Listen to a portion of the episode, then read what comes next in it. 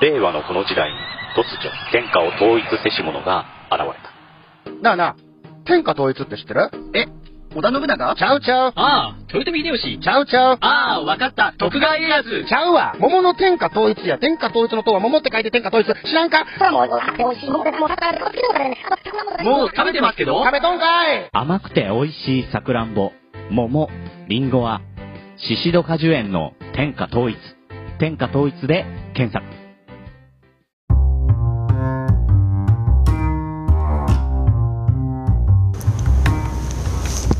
皆様日々、えー地球環境に配慮した、えー農業経営をなされていますか？SDGs やギャップを念頭にですね、えー地球環境にいい、え農業を目指してですね、え農薬の使用も極力減らして、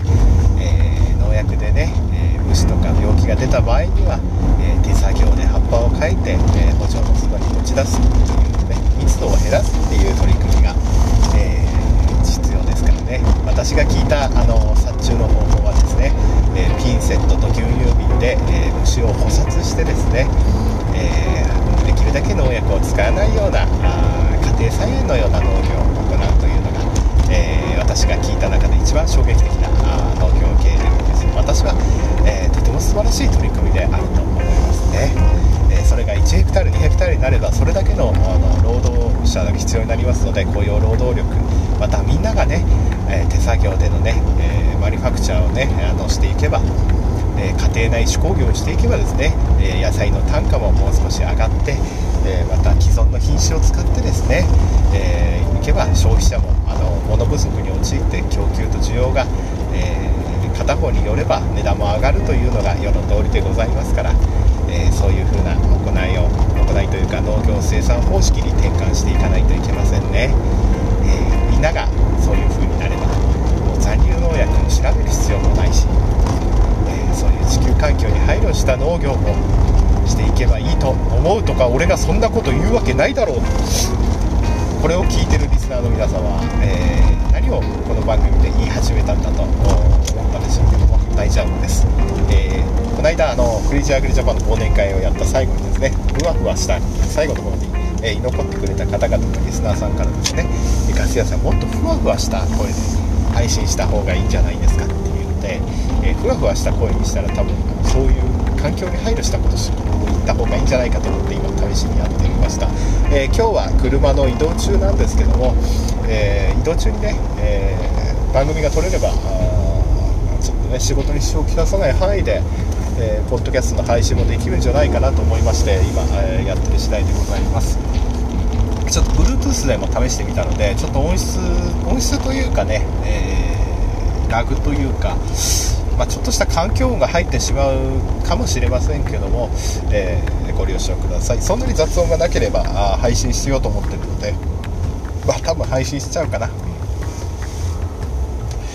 えーということでね特に話すことも決めてない、えー移動中なので、まあ、20分ぐらいですかね、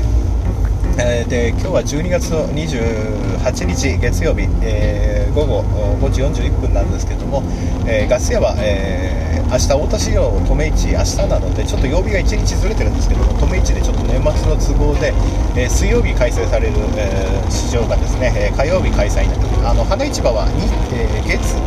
水金あ月水金があの市場の、えー取引日なので、えー切り花は月水金、まあ、裏日の火木があの鉢物っていうねあの植木みたいなものポットナイルとかですね、えーコチョウラとかそういうものが競りになるんで裏日になるんですけど大体その裏日が飛び地になるので、えー運送屋さんも、えー仕事が収めてね動かないというので、えー軽トラでね、えー私まだ家に帰ってないですけど自宅に1回帰ってからあ東京の大田市場の方に、えー軽トラに荷物満載して、えー持っていこうかと。ですけどもね、え富市に関してはね周りのえ仕事関係もお休みなので売れるか売れないかは、えちょっとその年末の今週の週に売り上げがどれだけ、えー小売りの方が回復してるかまた物が足りなくなった場合はほぼ独占なので、えー異常に高値で取引されることもあればもう誰も買わない在庫があるよっていう場合で全然値段が出ない場合と2パターンあるんですけども、まあえー市場にね、えーギリギリまで出すっていうトライはしていきたいと思います。結構荷物の量もあるので、えー仮にね、え1本1円で売れたとしてもなんと高速代が出るぐらいの本数を積んでいきますのであの結構なね本数が詰まってますので、まあ、高速代は最低でも出るかなとは思ってますのでダメ元でやってみたいと思います、まあ、毎年止め市ってギャンブルなんですけどね、えーでもまあ、えー市場もねそれから1週間ぐらいお休みに入ってしまうのでこ結構在庫を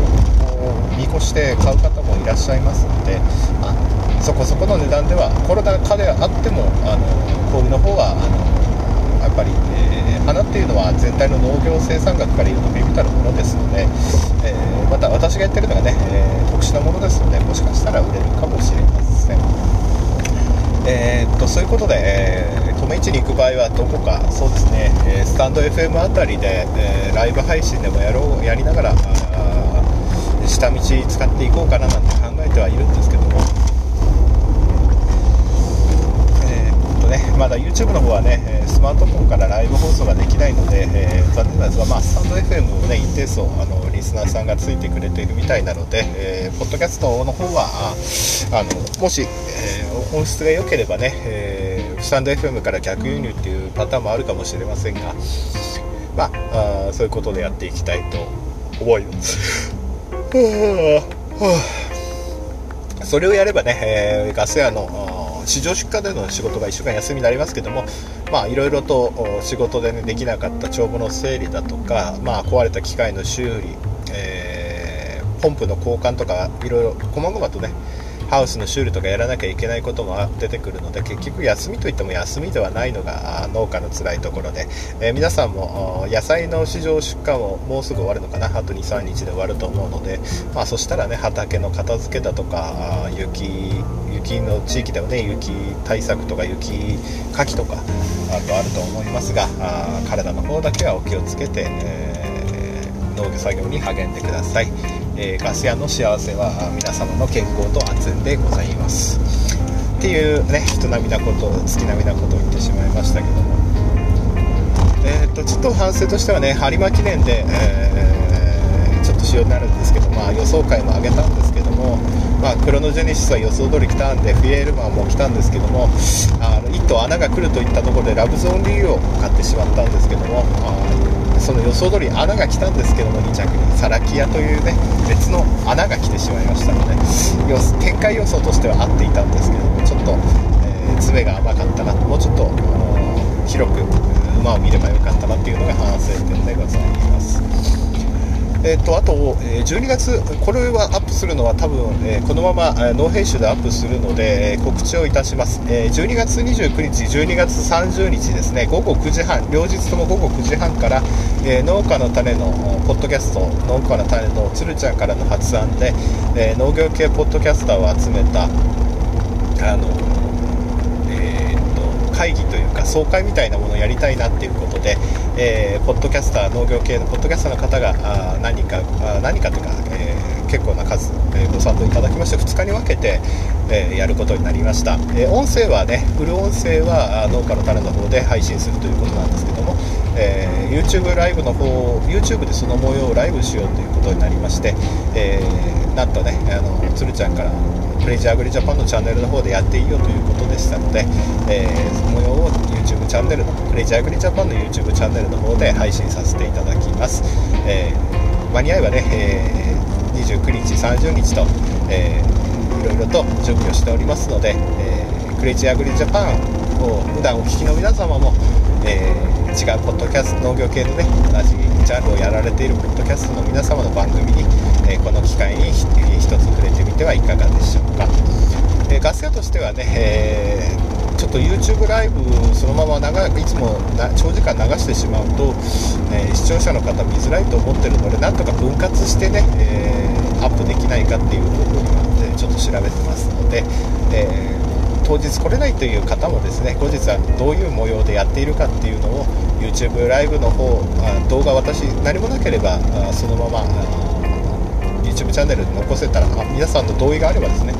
えー残したいと思いますので、えー一つよろしくお願いいたします。えー、とゲゲストの方もつるちゃんの方で、えーご用意いただいて来賓という形でね、まあ、なんか総会形式にこだわっていたので、えー総会ということで、えーような形式で議長も決めてね来賓も呼んで、えーそういう番組を、えー今あー段取りをしているところでございますので、えー普段ね耳だけでお聞きの皆さんもこれを機会にどんな方があのポッドキャストを配信しているのか、えーいうのも、えー見れる貴重な機会ですので、えーぜひとも、えー12月29日12月30日、えーぜひともご覧ください。またね、えー私の方もあのもし議論に参加できたら何かあ一つうんネタでできたらと思うんですが、まあ、皆さんはね、えー一流のポッドキャストの皆様でポッドキャスターの皆様ですから、まあ、私は配信の方に専念するかもしれませんけどもうんもしあのあのお時間が合いましたら、えー YouTube チャンネルの方をご覧ください。はい、ということで告知はあこんな感じなんですけどもあとスルメ侍さんっていういつもあのたまにこの番組に出てくださるあのあとクレイジーアグリジャパンののリスナーさんなんですけどもあのえっとリンゴジュースがあの、えーできたらしいので、えーぜひともあの YouTube じゃない Twitter 等でですね、えーひらがなでスルメで漢字で侍と検索していただいてですね、えーそちらの方もあのもしご興味がございましたら購入いただければ幸いです。いつもこの番組でお世話になってますので、えーあといつもたまにこの番組であの冒頭に流してるあの天下一等の CM の獅子の果樹へのあの演出さんでもありますので、えーそちらのアカウントもございますので、まあ、注文の際はあダイレクトメッセージをそちらの方に送れば、えー購入ができるので、えーそちらの方も一つあの皆さんよろしくお願いいたします。あとあのポッドキャスターの青い T シャツ24時さんですね、えー元 4H 全国の会長であったあの石川県の能美市で農業生産法人竹本農場をやられている、えー青い T シャツ24時というポッドキャストをやられてるですね。青い T シャツさんが、あのースペインのねイタリア米があの飲食店の時短営業とかですね、えー休業で、あのえ1トンあたり、えー令和元年度産のパエリア用のスペイン米日本産のスペイン米があ少し在庫がダブついてしまっているというのでこれを機会に、えー皆さんパエリアの方あのこれ普通に炊くと美味しくないらしいのであのパエリアを作るようなお米らしいのでですね、えーもしこれをお聞きの皆さんはご興味持たれましたら、えー竹本農場もしくは青い T シャツ24時の方の Twitter アカウントで、えー検索して、えそちらにあの購買方法と書いてありますので、えー一つあのよろしくお願いいたします。あとクレイジーアグリジャパンではですね、えー今のところほぼあの無料で広告枠を提供しておりますのであのガス屋があの気が向けばあの広告を載せますのでねもしあの自分の農園とかあの広報したいって方がいらっしゃいましたら、えークレイジーアグリジャパンのツイッターアカウントの方にえーメッセージをいただければですね、えー気軽にあのうちの広報したいんだっていうんであればあの載せますので、えーまああのね、少しお布施いただくとかしていただければ幸いでございます。まああの普段お聞きいただいてるクレジャーゲージも聞いてるよって言っていただければ、まあ、ほぼほぼ多分あの嬉しくなって無料で載せ載せると思いますのであのそこら辺はあのお布施とかねあの別にできればいいんでやりたくないよって言ったらそれで別に構いませんのであのもしそういうことにご興味ありましたらあクレイジーアグリジャパンの方のツイッターアカウントの方でご連絡いただければと思います。まあ、せっかく毎日ね、えー毎日というか、まあ、週に23回程度ですか配信多い時で、まあ、少なくとも週に最低1回は配信してるので、まああの番組の冒頭や間にね、えーちょっと差し込んでもらえませんかと言われましたらあの報告を出しますのでよろしくお願いいたしますまあね、えーそんな有名な番組ではない農家の種に比べれば全然全然本当趣味の延長みたいな番組ですので、えー本当に経済効果というかその広報を出した効果があるかっていうのは分かりませんけどもまあ一つのねあの結構これ聞いてくださってる方農業関係が多いので、まあ、あの農家同士で農産物こんなの買いたいなっていう機会になってくれればという思いでございます。あとはあの農業資材関係の方もね聞いていらっしゃったらですね、えーあの農家が質農家の作業の質が向上するようないい話であればどんどんあのクレイジーアグリジャパンに載せて広報いたしますので、えーこれをお聞きのあのそういう方お待ちしております、えー会社関係の方でしたらあのねお布施じゃなくて仕事になってしまうかもしれませんけどもあの基本基本農業農業界のためになるなら無料で載せますので、えー、一つよろしくお願いいたします。ただ怪しい怪しい商怪しい商材とかですねそういうのはお断りしてるんですけども、えー、もしこれを機会に、えー、クレジャーグリージャパンの冒頭に何かみんなに伝えたいメッセージや別に広報じゃなくてもいいです。メッセージや、え、そういう商商品やシステムやネットワークの、ね、提案がありましたらお気軽にご連絡ください。なんかほとんど広報してみたら14分ぐらいになってしまったんですけどあと10分ぐらいあと時間があるので何か一つネタを話そうかななんて思ってはいるんですけども何がいいかな。あ最近フードロスのことについて通知がツイッター止まらなかったんですけどあのまあこの2回ぐらい前の番組でも言ったんですけどもなんでこう野菜が捨てられるのかっていうのをつらつらと話してツイッターでおいあの、ー、結構ねあの語気を強めていったんですけども結構いいねとリツイートいただきましてですね、えー、結構皆さん農業関係の皆さん、えー、結構ねあのフラストレーションが言いたいことはあるけど自分のアカウントで言うとあの批判されるのが嫌だからって言ってみんな言わないだけであるんでしょうけども、まあね、野菜を捨てるにはねあ理由があって結局手をかければかけるほど経費と時間がかかるっていうのを皆さん知ってるっていうですよね、えー、加工する販売する、まあ、無人直売所っていう提案もね、えー、コメントに来てたんですけどもその手間をかけたもうシス、まあ、ある程度やるって決めてて無人直売所を作ってるとかしていればもうここに売り先があるって分かってればいいんですけど皆さんネットにネジとか加工品を置いてるわけじゃないので賞味期限というかもはや生鮮品を常温で置かなければならないっていうことを、一つ想像していただければ、えー、直販の難しさ収穫適期が過ぎた野菜とかのねあの処理の難しさっていうのをも、ね、考えていただければ収穫しないで売れた時に掘ればいいじゃないかっていう方もいましたけども、えー、どんどん畑の地力といいますか肥料は吸っていくしえー、形は悪くなる一方で誰も買わないような大きさになってしまうよりはも掘り出して、え、発酵させてから堆肥化して畑に戻すとか、え、簡単な刃物ものでしたらトラクターのロータリーをかけてですね、え土に返してしまったりとかした方が実は農家に農家にとっては時間とコストが圧縮されるわけです。余計な生産コストを生産コスト以上に余計な販売とか加工品のコストをかけるのはあの自分でその選択肢が広がる場合にやるべきだと思うんですよね。たまたま安値が来たからって単発でやってうまくいくっていう保証はないんですよだから直販にして別に構わないんですけど今まで鉄のカゴにですね1トンとか入れて収めてたものをその1トン分の野菜を手売りしなきゃいけないってことになった場合の確かにポケマルとか食べ直に行ってその売るんだいくらかにするんだっていうんであれば別にその自分の既存の労働時間を削って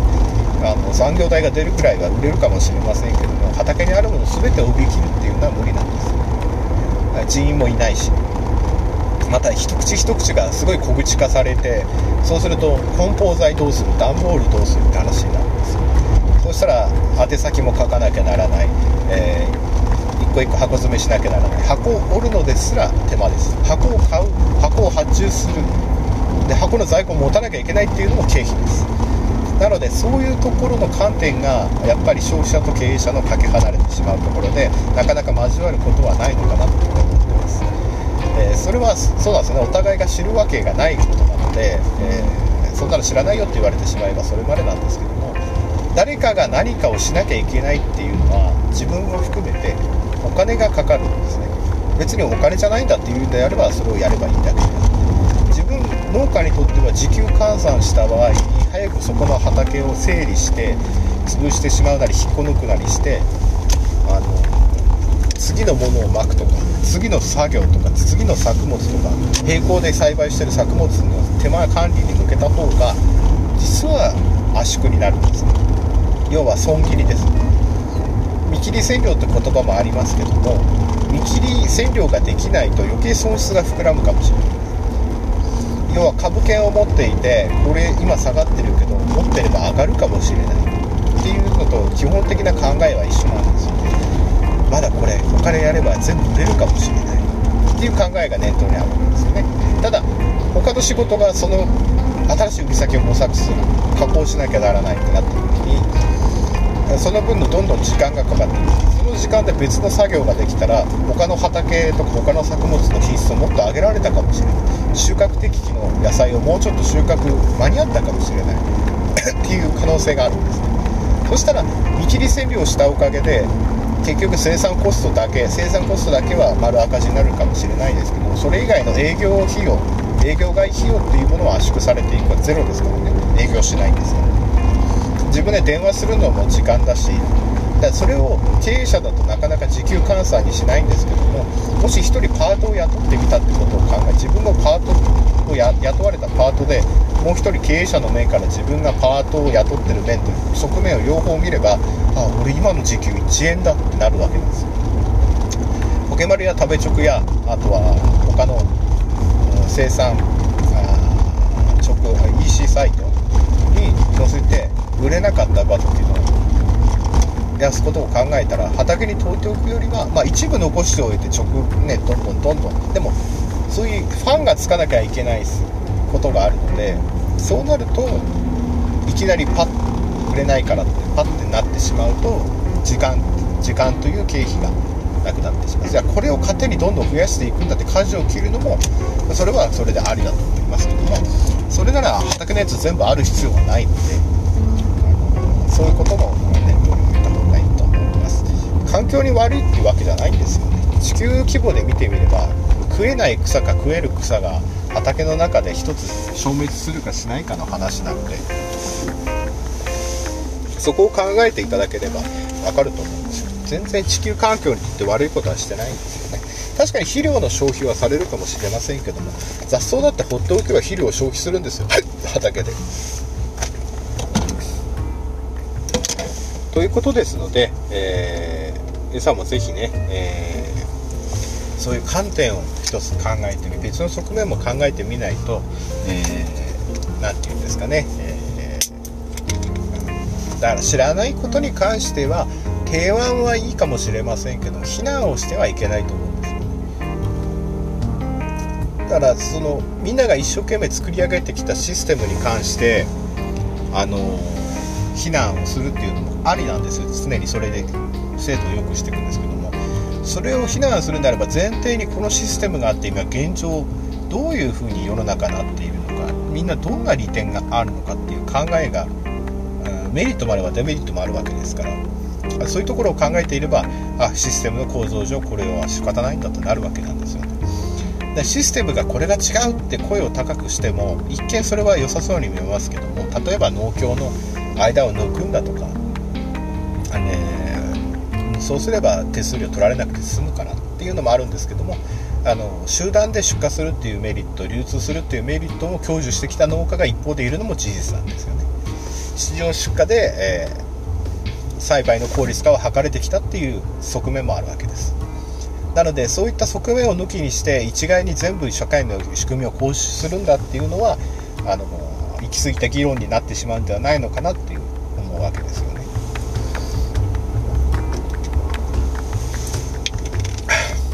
なんかね、えー一人で喋るといつもこんな風になってしまうので。すいませんゲップも入っちゃうのかな Bluetooth だとなんですけども、えー学生が言いたいのはそういうことです、えー皆さんも一つ考えてもらいたいなと思うところであります。まあ私が偉そうなこと言ってしまってもしょうがないんですけどもね。えー、とあとそうですね、えー農業。作業中に聞いてらっしゃる方が多いと思いますんでね農作業中考え考え事するとあれなの右から左の方が多いかもしれないのでね、えーこれ何か、えー面白い話でも一つできたらいいんですけども。歴史の話をしてもなあれだしな。せめて30分ぐらいを目安に最低番組撮りたいなと思っていて、えーね、やっぱり農作業中手袋で自分でスマホを撮るっていうのも手間でしょうし30分15分とかだとね、えー作業の手が止まってしまったらあれでしょうから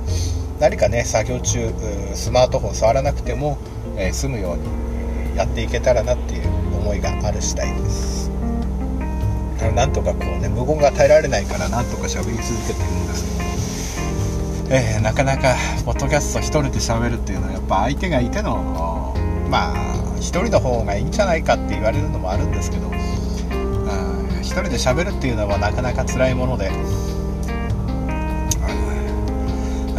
落語でも始めたらいいのかなとそしたらクレイジャークレイジャパン何を目指してんだなってまた言われそうですけど。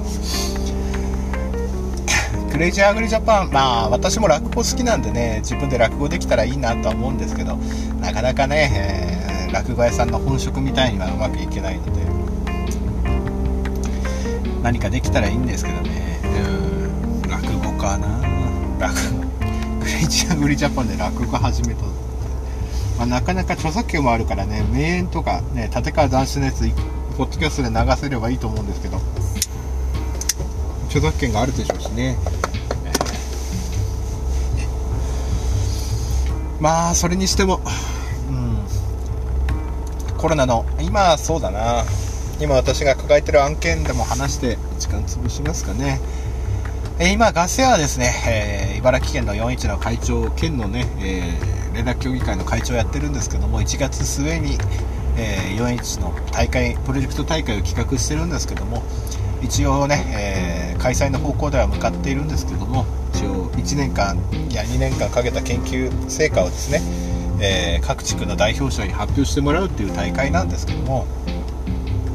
やはりあの私はやっぱりあの開催の方で、え調整をしていたんですけども一応、えー組織をね、えー預かってる形だけでもね預かっているので、えーコロナの変異種も出たっていう国内で、発見されたっていうこともありましたので、え今、え執行部の会、まあ、理事会に出す前に執行部の方に、え大会をどう縮小するか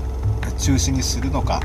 中止にしないで、え研究成果を本来、え見に見に来るべき人だった人たちにどういうふうに、え見てもら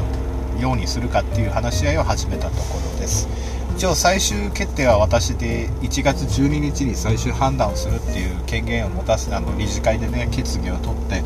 え持たせていただいたので、えー日々のニュースとか感染者数とかですね、えーわ私の方は茨城なんですけどもあの県の方と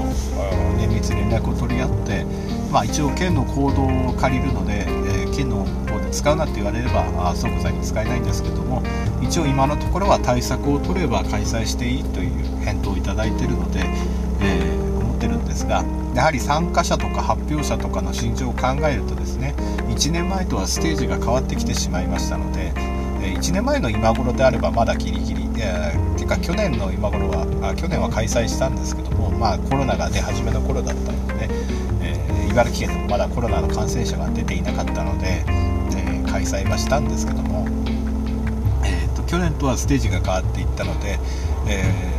ね、今は市場を捨ててね、えー開催の方を本来はね個人としては開催したいんだけども、えーやっぱいろんなね、えー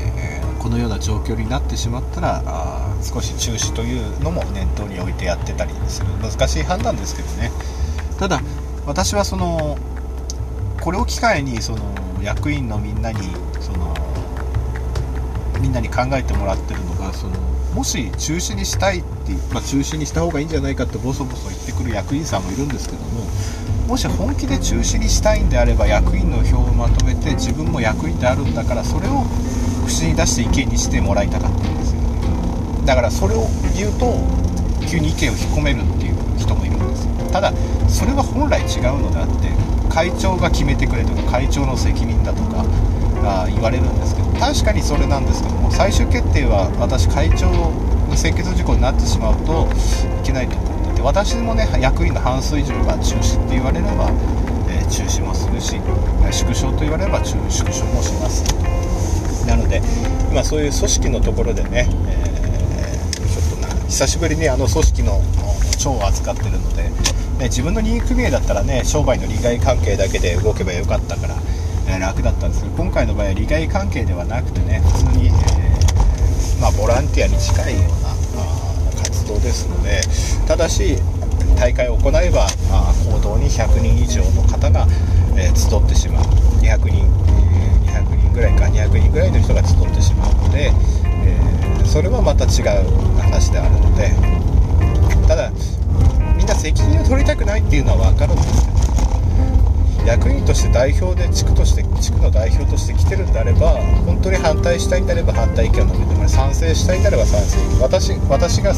開催しようって言って強行したからとか後であ強行したからだって言われるのは分かってるんですけども今のところ反対意見もなければその組織の継続性というかその何のために我々は今いるのかっていうのを念頭に、今ちょうどいいね役員さんの意識の改革っていう面でもいいと思って私実は今あの会の仕事全部役員さん今までの会長は全部自分でやってたんですよ。全部役員に全部振ってあのやるようにしてます。だから会長何も仕事なくなっちゃうじゃないかなってね古参の役員から言われちゃうんですけどそれでいいと思うんですよね。会長は最後に決める判断をするべきであってだから組織の運営の難しさっていうのをまあ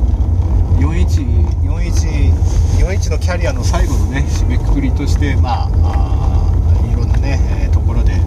見聞きしたね、えー会の運営方法とかあのなんて言ったらいいのかなあ最後の集大成として地元の県で、えー活用できたらなと思って、えー思ってやっております。なかなかね、えー難しいんですけどまあコロナがねこのまま収束してくれればよかったんですけど収束しそうにないのでね、まあ、ワクチンって話も出てきたんですけど一応国の方でも海外からの入国者を1月末まで、えー入国させないっていう、染者数を推移しながら判断、まあ、こういうねあの判断を、えー農家の若手で役員なんかやらされてる方はやらされてるかやってる方はあの微妙に中止するのは簡単ですけどあ本当に中止するか中止しないかっていう最終判断を感情的ではなくて、えーできるだけ合理的に決められるようなあの判断を各組織では、えもしできたらそういう方がいいと思う。感情的でやってしまうと後々しこりも残るだろうし影響もでかいと思いますので。今のところはね我々はその隔離したところ隔離したっていうか少人数で審査員の代表者だけで別室でやってその映像をまあオンラインで配信できたらなっていう B 案ですね。B 案はそれで、えー県の方に申請してあ計画書を出してるという状態ですので A 案に関してはあの通常回通常でもないんですけどね、えー観客席は半数以下に制限して、えー顔を保護するシールドも用意してですね、えー県の職員さんと、